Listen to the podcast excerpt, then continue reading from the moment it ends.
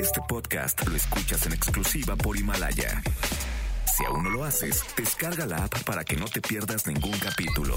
Himalaya.com. Este programa cuenta con interpretación simultánea en lengua de señas mexicana a través de mbsnoticias.com y gracias a traducción, interpretación y accesibilidad en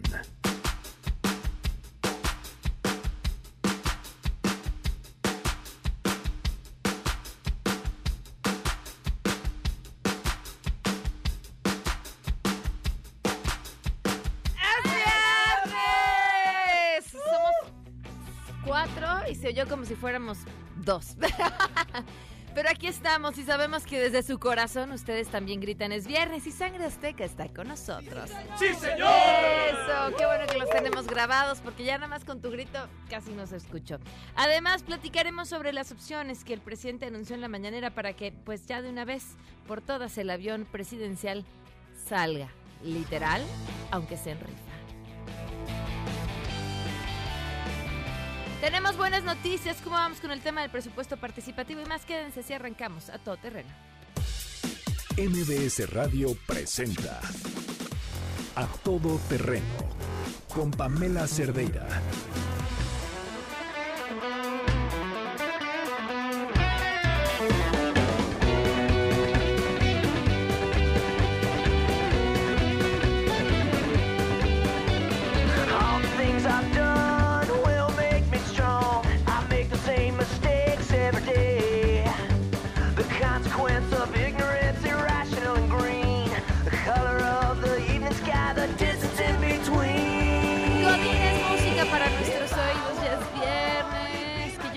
Acariciando desde el lunes. Ya llegó, ya está aquí. Gracias por acompañarnos. Viernes 17 de enero del 2020. Soy Pamela Cerdeira. Quédense aquí durante la próxima hora. El teléfono en cabina 5166125. El número de WhatsApp 5533329585. A todo terreno arroba mbs.com. Y en Twitter, Facebook e Instagram me encuentran como Pam Cerdeira. Le mandamos desde aquí un enorme abrazo a Jaina Pereira, quien cumplirá años el día de mañana. Y ella, bueno, pues si el lunes nos acompaña en la mesa ciudadana, entonces le traeremos su pastel, le cantamos las mañanitas y la consentimos como es debido de antemano mano, un fuerte abrazo y que la pase muy bien. Mónica Ponce, la interpretación de lengua de señas la pueden ver y seguir a través de www.mbsnoticias.com. Bueno, pues concluyó la visita del fiscal de Estados Unidos en México, William Barr, y, una visita en medio de muchos ¿Y a qué vino? Pues a Hatsiri Magallanes nos tiene los detalles. Hatsiri, te escuchamos. Muy buenas tardes. Así es, ¿qué tal Pamela? Buenas tardes. En el marco de la visita por nuestro país, el fiscal general de Estados Unidos, William Barr, analizó con funcionarios del gobierno mexicano varios puntos de la agenda de seguridad bilateral y acordó también un programa común para reducir el tráfico de armas, de drogas y también recursos financieros de parte de las redes de la delincuencia transnacional. Además, pues de los puntos importantes que se revisaron el día de ayer aquí en México, pues son las indagatorias contra el exsecretario de Seguridad Pública, Genaro García Luna, y también también el caso de la familia Levarón. Por la mañana se reunió con su homólogo mexicano Alejandro Manero, con quien dialogó diversos temas, entre los que destacaron, por supuesto, los avances en las investigaciones contra García Luna, esto de acuerdo a fuentes de la Fiscalía. Tras casi 40 minutos de este encuentro, se trasladó luego hacia la sede de la Secretaría de Seguridad y Protección Ciudadana, donde se reunió también con los integrantes del Gabinete de Seguridad, el canciller Marcelo Ebrard y también el consejero jurídico Julio Scherer acompañado por el embajador de Estados Unidos aquí en nuestro país, Christopher Landau. Eh, escuchó los avances en materia de tráfico de armas, también a fin de analizar la implementación de operativos empleando medios tecnológicos no intrusivos en puntos clave de la frontera para detener el trasiego de municiones y armamento en nuestro país. De igual forma, en el encuentro en el que también estuvo presente Alfonso Durazo, la secretaria de Gobernación Olga Sánchez Cordero, el titular de la Defensa Nacional Luis Crescencio y de Marina José Rafael Ojeda, también se dieron a conocer estos avances en torno al caso de la masacre de la familia Levarón. Al término de este encuentro, en las instalaciones de esta dependencia, el estadounidense salió en medio de un operativo de seguridad escoltado por la Policía Federal y también por elementos de seguridad pública local para dirigirse así hacia la embajada estadounidense con para dialogar con algunos eh, de sus connacionales eh, que laboran aquí y bueno, de ahí a partir de regreso nuevamente hacia Estados Unidos después de esta agenda pues un poco apretada en nuestro país, pero se logró el objetivo de abordar precisamente el tema de la seguridad y el tráfico de armas. El reporte que tengo. Muchísimas gracias, muy buenas tardes. Buenas tardes. Tenemos buenas noticias.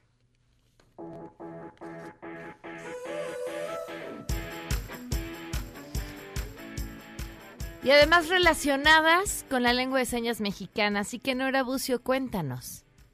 Pamela, te saludo con gusto y de la misma forma al auditorio. La Coordinación Nacional de Protección Civil y el Instituto de las Personas con Discapacidad de la Ciudad de México, Indiscapacidad, realizan el curso de lengua de señas mexicana que permitirá la inclusión de la comunidad sorda en caso de un desastre o emergencia. En esta primera etapa, el curso se encuentra dirigido a personal de la Coordinación Nacional de Protección Civil y a los aliados del sector privado y social.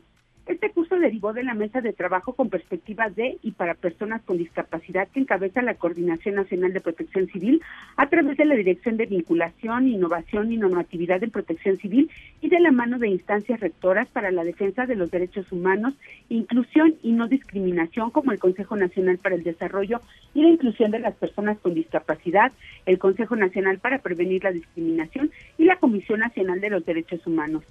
El curso ayudará a adquirir la capacidad de convivir con la comunidad sorda y lograr el entendimiento de las comunicaciones de señas para transmitir conocimientos de protección civil que permitan mejorar la atención de las personas con discapacidad auditiva ante emergencias o desastres. Asimismo, se busca abandonar de manera paulatina la atención asistencialista y migrar hacia una cultura que promueve el autocuidado y fomente la resiliencia de esta comunidad. Alrededor de 50 personas se encuentran inscritas y al concluir el curso en el mes de abril recibirán una constancia expedida por indiscapacidad que acredite sus capacidades para poder comunicarse en lengua de señas mexicana. Pamela, la información. Muchísimas gracias, Nora. Muy buenas tardes. Buenas tardes. Qué bueno, qué bueno, qué importante. Y saben que además para las personas que estén aprendiendo lengua de señas es como aprender otro idioma, sin duda. Te mm, abre la puerta simplemente otra forma de mirar el mundo y otra forma de entenderlo. Así que bien, y todo lo que sé aprender pues siempre suma. Vamos a una pausa y continuamos a todo terreno. Regresamos a todo terreno. Este podcast lo escuchas en exclusiva por Himalaya. A todo terreno con Pamela Cerdeira. Continuamos. We were young, posters on the wall, praying we're the ones that the teacher wouldn't call. We would stare at each other, cause we were always in trouble. And all the cool kids did their own thing. I was on the outside, always looking in. Continuamos a todo terreno. Me da muchísimo gusto volver a escuchar a Yuri Beltrán, consejero del Instituto Electoral de la Ciudad de México. Yuri, ¿cómo estás? Muy buenas tardes. Pamela, buenos días. Me da mucho gusto platicar contigo con tu auditorio. Y sobre el tema que nos encanta en este programa, que es el presupuesto participativo, ¿cómo vamos? Bueno, tenemos dos, dos novedades, Pamela. eh, primero, decirte que se amplió el plazo para la presentación de, de proyectos.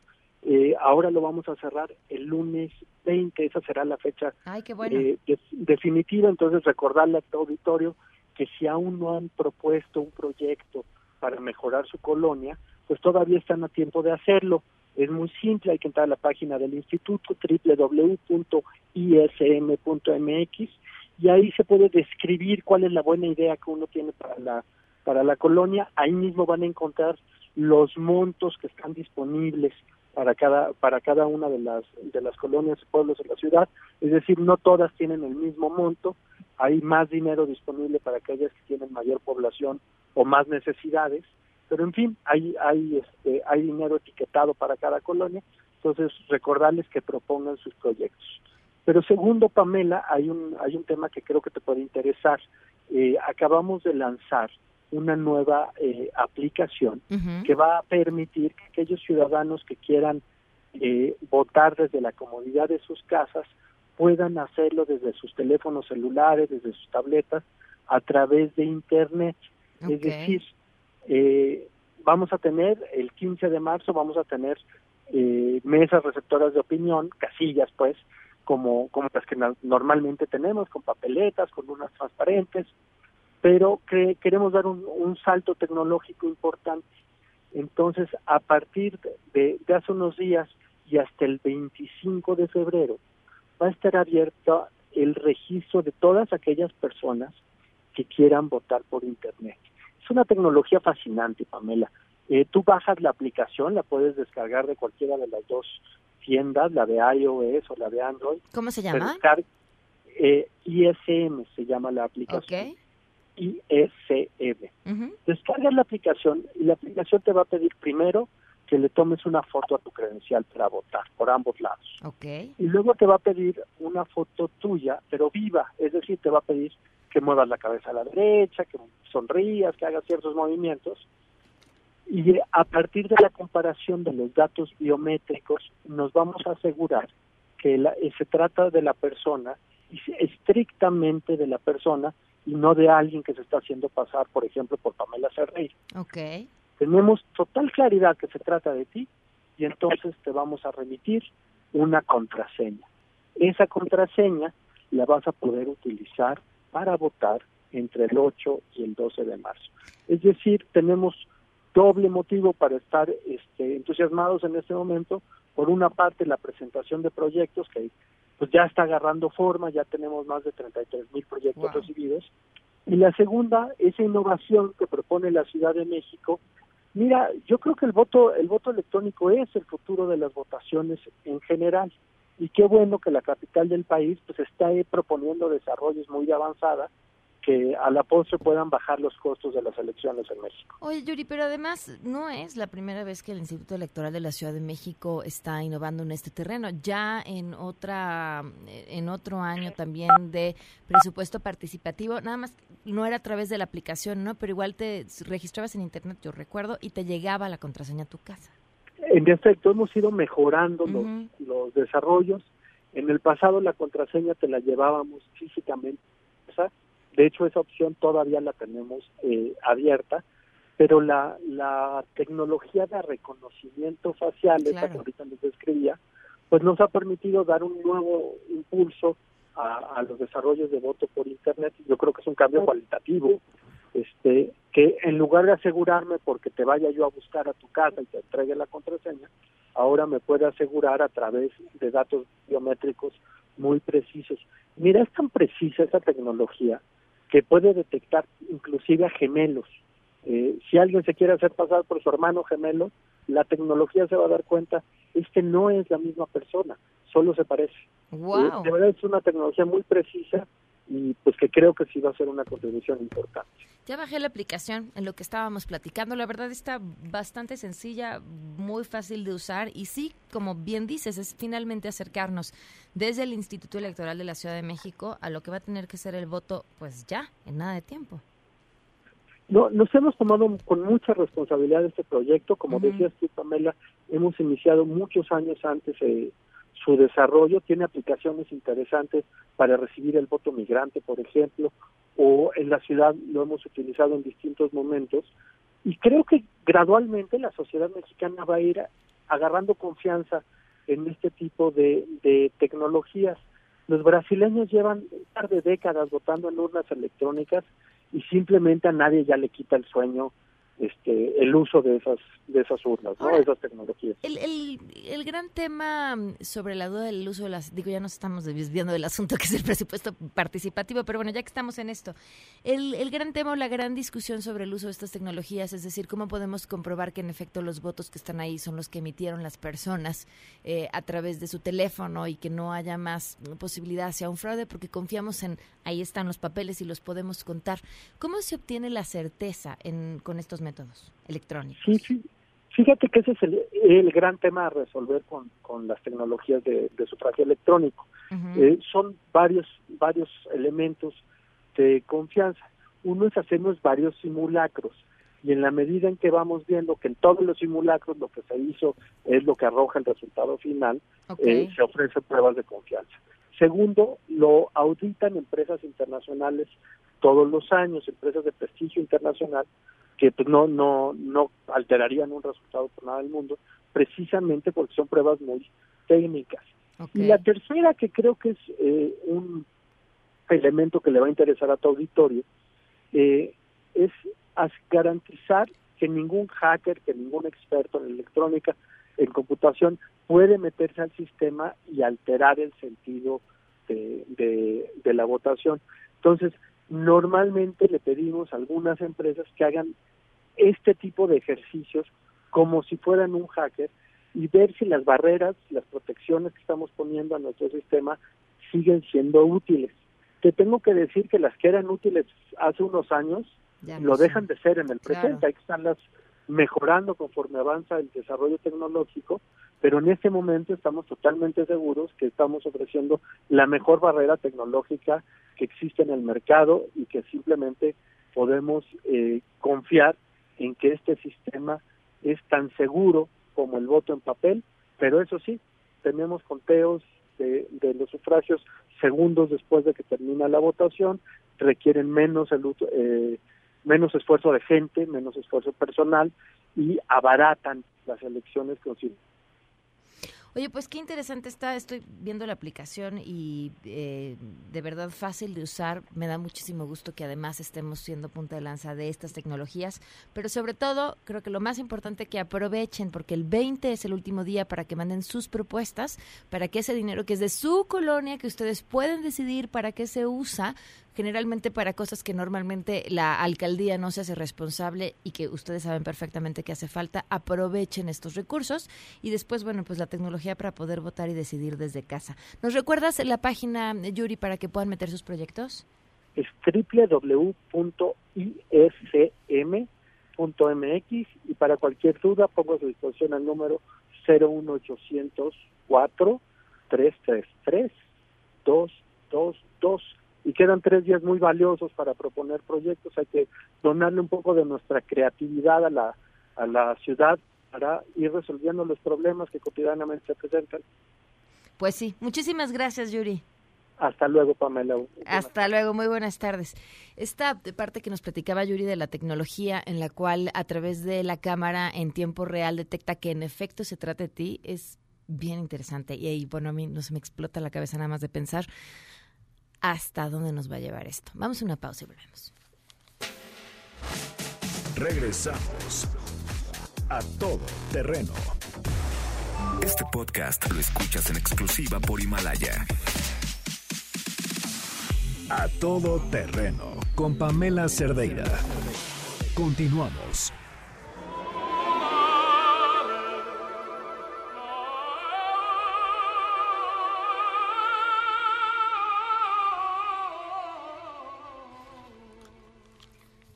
Continuamos a todo terreno. A ver, este asunto del avión, que hoy ha sido el asme reír de todo mundo, después de que el presidente sugiriera que, pues si no sale en las opciones que han dado, que además han sido pues la de un solo comprador, que ya vimos cómo nos fue con esto, pero entonces que compren entre dos o tres personas, que también pues tampoco parece opción, y si no eh, compran entre dos o tres, pues lo podemos arrendar, y si no, pues la opción de hoy, pues en rifa, una rifa a mí este asunto de la rifa, que parece broma y no lo es, me da muchísimo coraje. Y el tema del avión en general me da muchísimo coraje. Este ha sido un gobierno cargado de simbolismo. El símbolo es muy importante en la comunicación de este gobierno y ha sido utilizado todo el tiempo.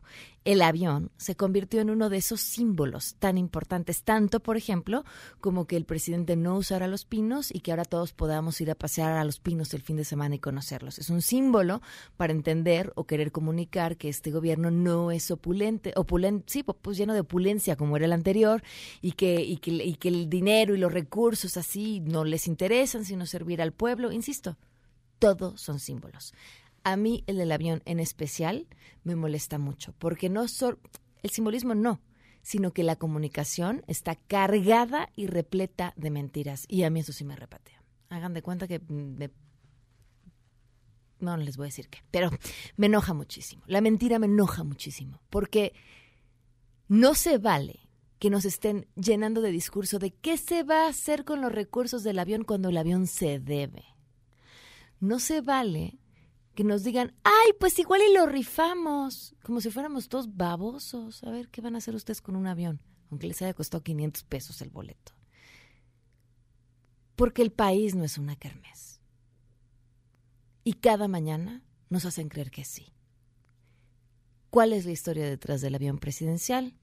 A continuación, esto que nos preparó Graciela Acevedo.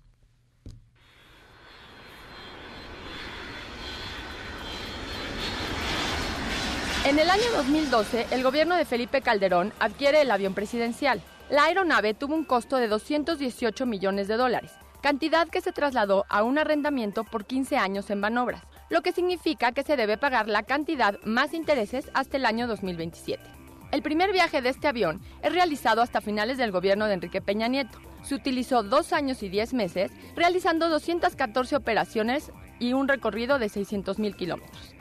Durante toda su campaña, el entonces candidato López Obrador declaró en varias ocasiones que no era posible tener un avión tan lujoso y prometió venderlo en cuanto llegara a la presidencia para utilizar los recursos en ayudas sociales. Se van a vender todos los aviones y los helicópteros que utilizaban los políticos corruptos. El 3 de diciembre de 2018, el avión fue enviado a California con la finalidad de concretar la venta. Fue en julio de 2019 que la Oficina de Transparencia de las Naciones Unidas identificó a 42 posibles compradores. De ellos, solamente 12 manifestaron su interés real en la aeronave y 11 de ellos fueron invitados a conocerla.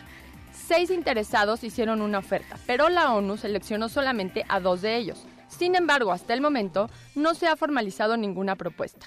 Y hace algunos días, el presidente López Obrador anunció en su conferencia mañanera que el avión regresaba a México. El costo de mantenerlo este tiempo en California fue de 30 millones de pesos. ¿Y ahora qué? Pues bien, mantener el avión estacionado en el hangar, antes conocido como presidencial en México, se estima que tendrá un costo de 70 mil pesos semanales. A eso debemos sumar los gastos de viajes que realiza el presidente en aviones comerciales, que según cifras del propio gobierno, en el mes en el que más viajó el año pasado se erogaron 143 mil pesos en promedio por concepto de boletos de avión. Esto obviamente sin contar a su comitiva. Durante el 2019 los viajes costaron desde los 1.800 hasta los 20 mil pesos por cada boleto. A todo esto también hay que sumar los viajes realizados por los representantes del presidente en viajes internacionales, los que han ido desde los 6 mil hasta los 30 mil pesos por boleto. Con el dinero recaudado por la venta del avión se tenía la intención, entre otras cosas, de financiar el plan de migración para Centroamérica, pero ahora se planea utilizarlo en el sector salud. El dinero se etiquetara a equipo médico, a todo lo que hace falta para mejorar la atención en hospitales públicos para la gente que más lo necesite. Bueno, esto no parece muy viable, ya que según cifras del director general de Banobras, Jorge Martínez Sánchez, se han pagado 1.833 millones de pesos por el avión y restan alrededor de 2.700 millones de pesos. Si el avión ha sido valuado en 130 millones de dólares, es decir, alrededor de 2.500 millones de pesos, la venta no garantiza ni siquiera el pago de la deuda actual de la aeronave. La convocatoria para adquirir o rentar el avión ya está abierta y será en el mes de febrero cuando se den a conocer los resultados. Veremos si algo se logra, porque hasta el momento definitivamente ha salido más caro el caldo que las albóndigas. Y este avión presidencial no sale ni en rifa. Reportó para Todo Terreno Graciela Acevedo. En serio, está chistoso que nos riamos, pero estamos dejando de hablar de los asuntos importantes. Y hay un montón de asuntos importantes. Hoy, el tema del sistema de salud, la forma irresponsable en la que lo han echado a andar y cómo no nos están diciendo con todas esas promesas de vamos a tener salud para todos y va a ser gratuita y entonces vamos a vivir en Dinamarca, que no hay recursos que amparen un plan tan ambicioso como el que se tiene y que lo que se ha echado a la basura sí servía. Y hoy no tenemos nada. Vamos a una pausa y volvemos. Regresamos a todo terreno. Este podcast lo escuchas en exclusiva por Himalaya. A todo terreno con Pamela Cerdeira. Continuamos. Ladies and gentlemen, señoras y señores, ha llegado el momento de presentar con orgullo el galardón a lo más selecto de la semana. Los premios de la semana en A Todo Terreno.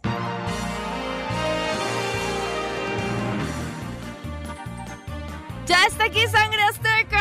¡Sí, señor! Ay, chicos, cómo me hace feliz que sea viernes y cómo me hace feliz ¿verdad? que estén aquí. Por fin, ya gracias. pensamos que por lo menos aquí vamos a hacer una cooperacha para la rifa del avión, pero vamos a poner nuestros boletos a nombre del presidente Andrés Manuel López Obrador para que él se gane el avión y entonces otra vez lo vuelva a tener él. Y como él no lo puede tener porque es opulente, porque, porque pueblo rico, digo pueblo pobre y gobierno rico no se puede, y entonces otra vez tengan que volver y, y lo vuelva a rifar y se lo volvemos a poner a su nombre y, y Me no pueda de deshacerse nunca. Sí, no puede deshacerse nunca del avión. Imagínate eso. Ah, sería divertidísimo. Pero bueno, vámonos con lo serio y lo importante.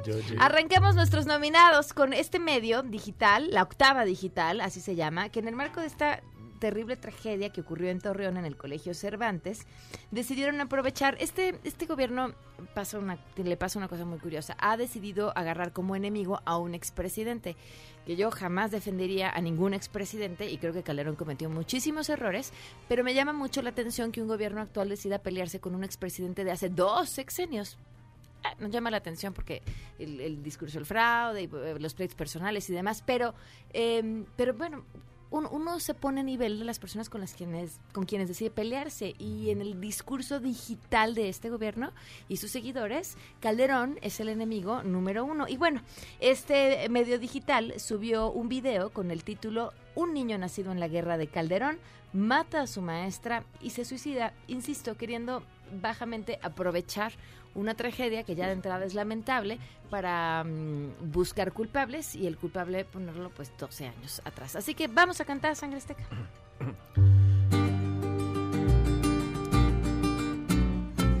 Él nació en Torreón, porque quiso el destino, porque quiso Dios, yo no sé. Dice que en la guerra nació cuando entró Calderón, pero sé que ese niño nunca tuvo consejo ni educación, ese niño no conoce el amor.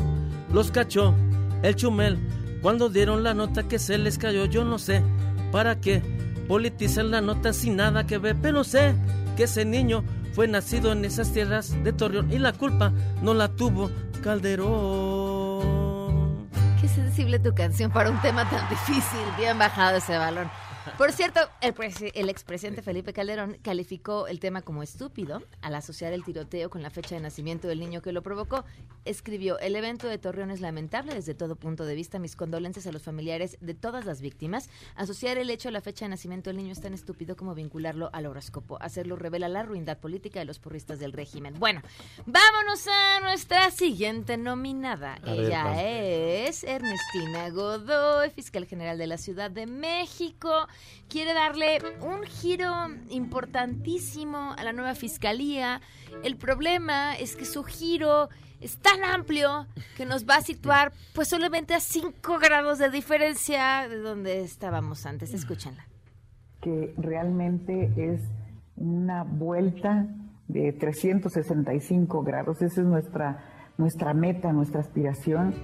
Hay que celebrar la honestidad, eso sí, que, que, que, que- no quede duda, que gra- le agradecemos que nos diga que todo quedará igual. Ah, cómo no. Me pregunto por qué de la burla, si son pocos grados. Confundí todos los días del año con todo este cambio. Me doy cuenta, dije más de cinco, y eran 360. Pero el caso es esto darle un giro, que el cambio se sienta. Pues no, porque si son 360, si tú das un giro de 360 grados, Ya vas a volver al mismo punto. Exacto. Tal vez de 180. pues sí. O, o si no quieres ser tan ambicioso, de 90, ¿no? Sí, ya, sí, ya, sí. ya.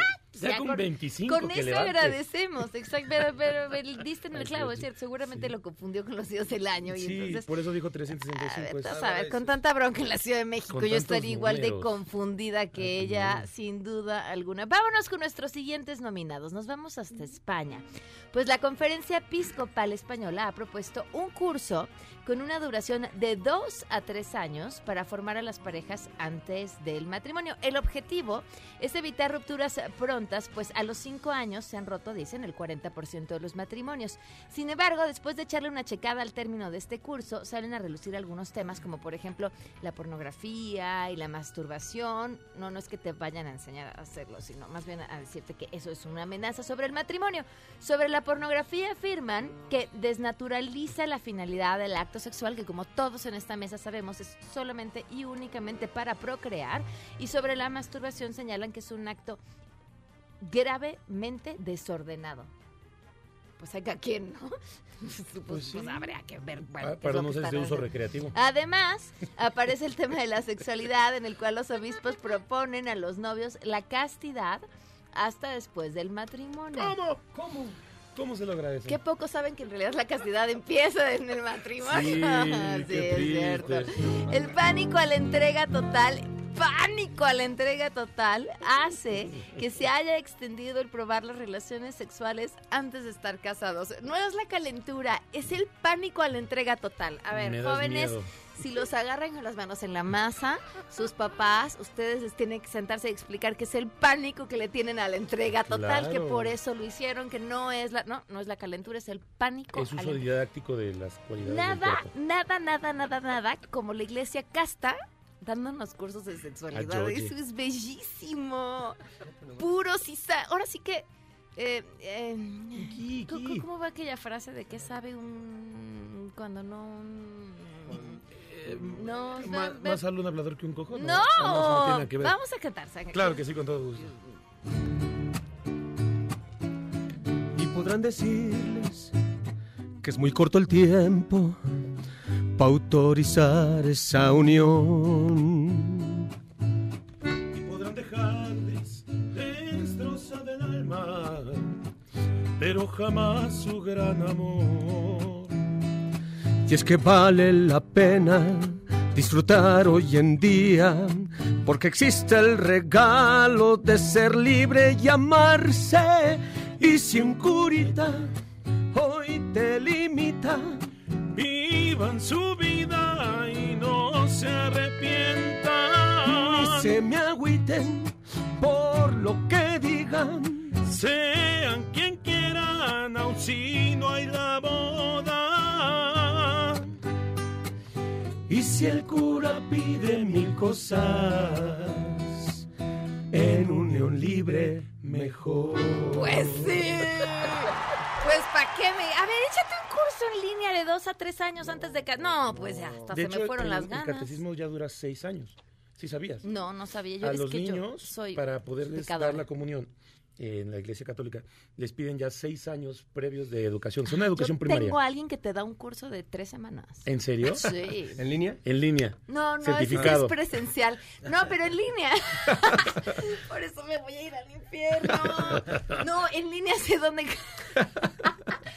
Ay, no. En serio, ¿En imagínate. dónde consigues el curso? Antes de los bautizos, los padrinos tienen que tomar un También, curso. pero ese creo que es de un mes. Son unas pláticas. No, yo sé dónde lo consigues en línea. Y No. es legal y todo. ¿En sí. serio? Y, si, y si lo hago yo por ti, me saco 10.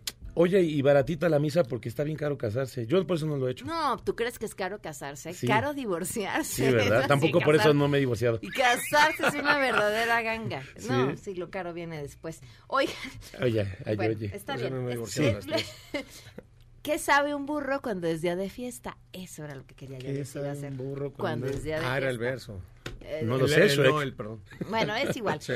Bueno, pero entonces luego uno escucha lo que está pasando en el mundo y dice, no, yo creo que sí, mejor me voy a regresar a la iglesia.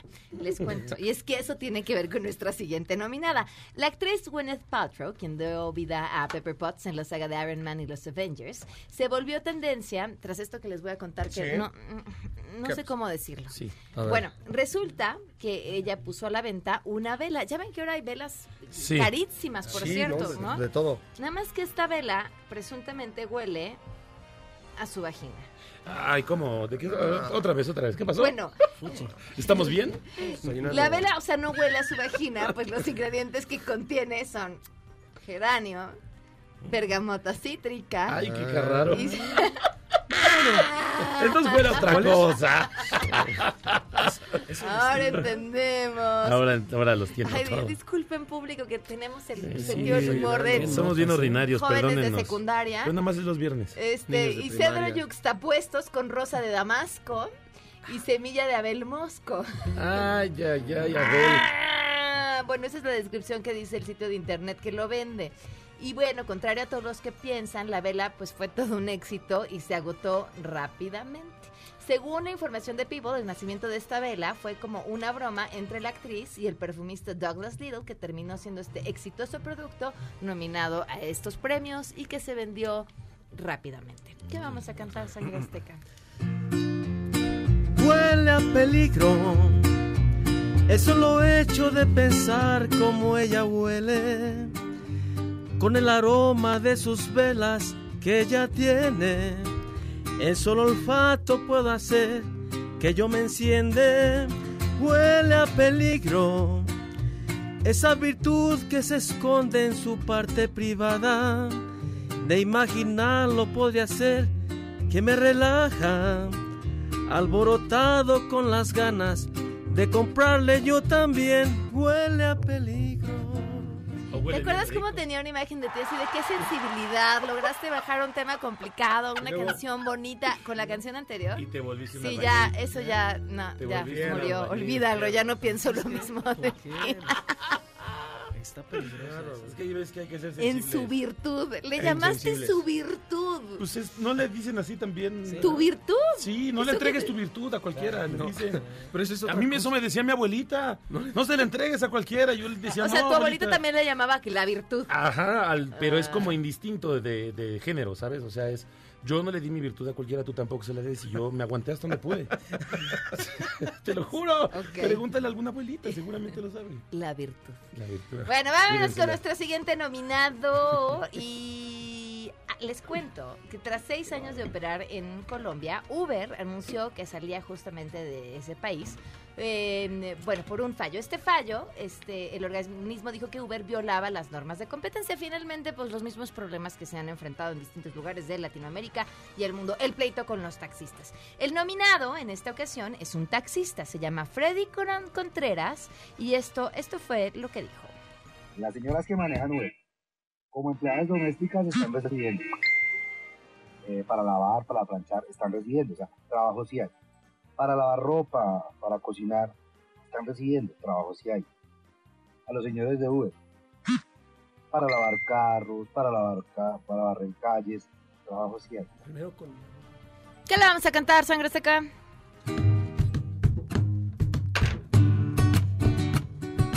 Él se grabó desde su taxi, haciendo un papelón, usando un tono muy machista. Su opinión externo, qué mal se vio el del taxi, qué mal se vio, qué mal se vio el del taxi, qué mal se vio. Hablando sus babosadas en el Twitter, yo lo vi, yo, yo, yo vi el del taxi, yo, yo, yo, yo, yo vi el del taxi. Sí, tenía olvidadísima esa canción. Olvidadísima. Vámonos con nuestro siguiente nominado. A A ver, ver, ¿quién fue? ¿por dónde empezamos? Fíjense. Fue votado para ser gobernador de Baja California por un periodo de dos años.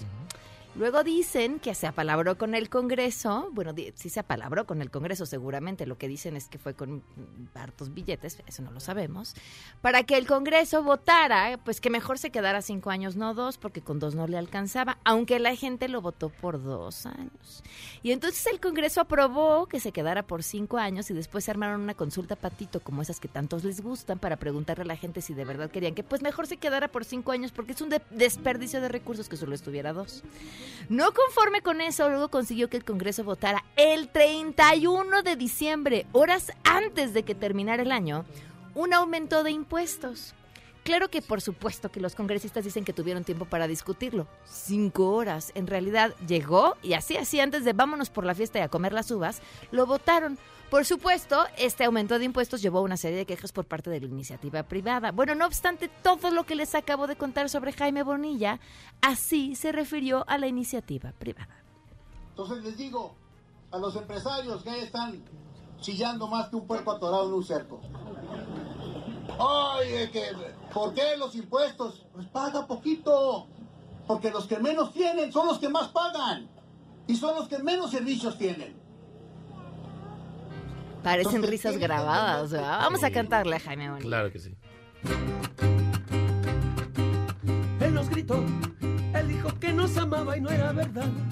Y nos gritó, no sirvió más, nos mandó todo al alza y nos gritó.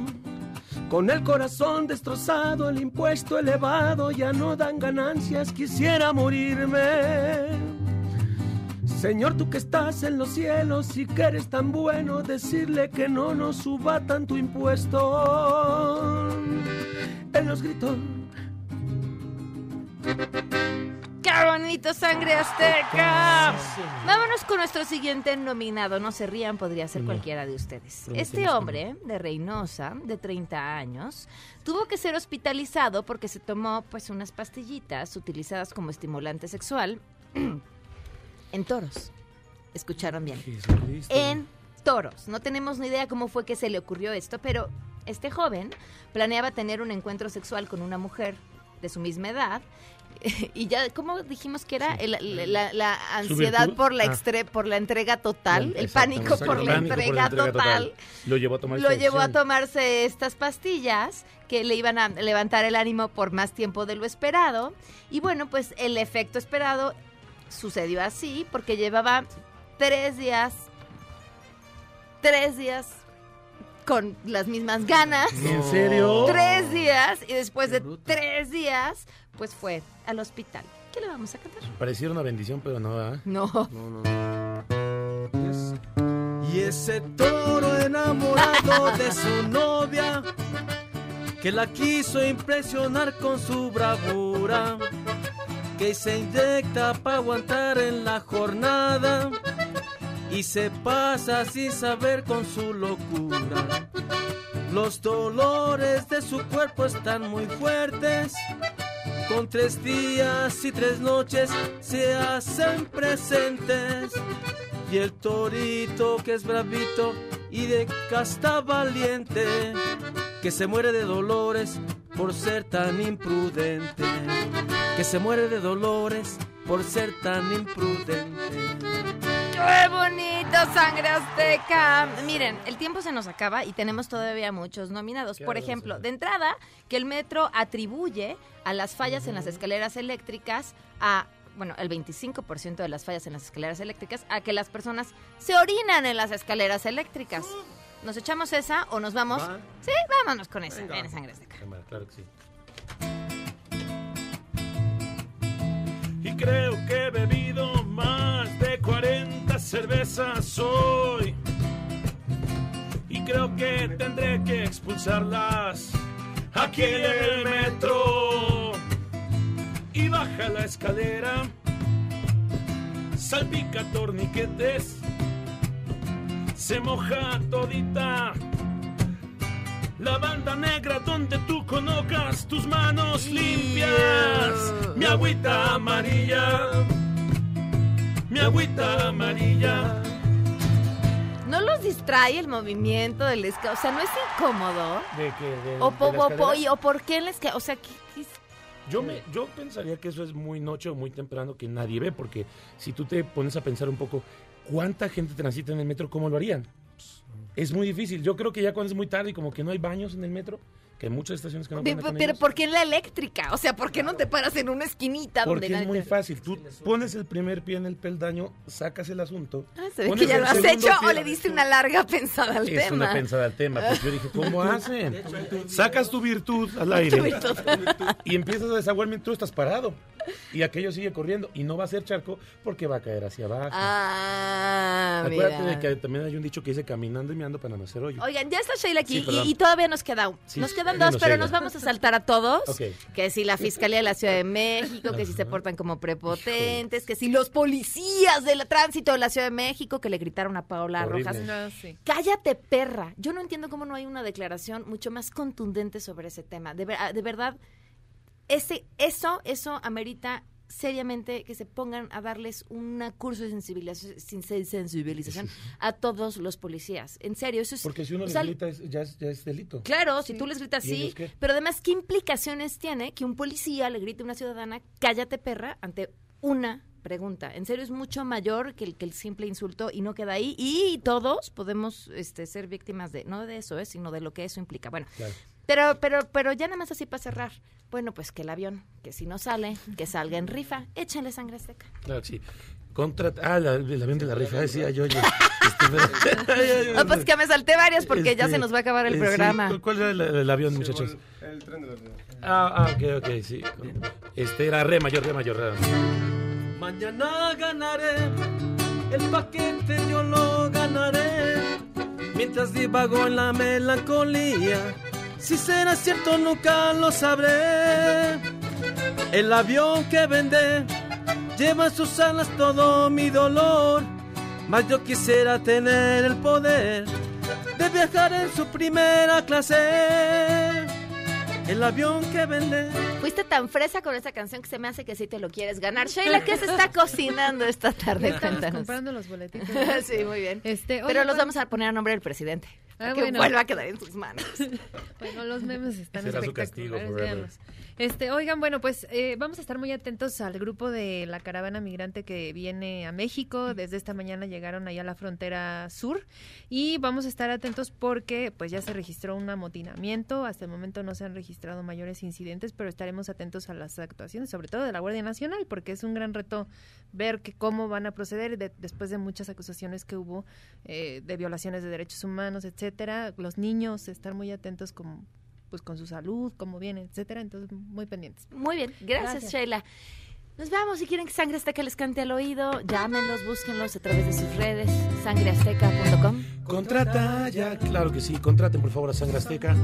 Búsquenos en redes como arroba Sangre Azteca guion bajo Twitter y, e Instagram y en Facebook como Sangre Azteca nada más. Ok, Gracias, Pam. nos vamos. Gracias. Se quedan en mesa para todos. Soy Pamela Cerdera. Adiós. Gran fin de semana. MBS Radio presentó A Todo Terreno con Pamela Cerdeira, donde la noticia eres tú. Este podcast lo escuchas en exclusiva por Himalaya. Si aún no lo haces, descarga la app para que no te pierdas ningún capítulo. Himalaya.com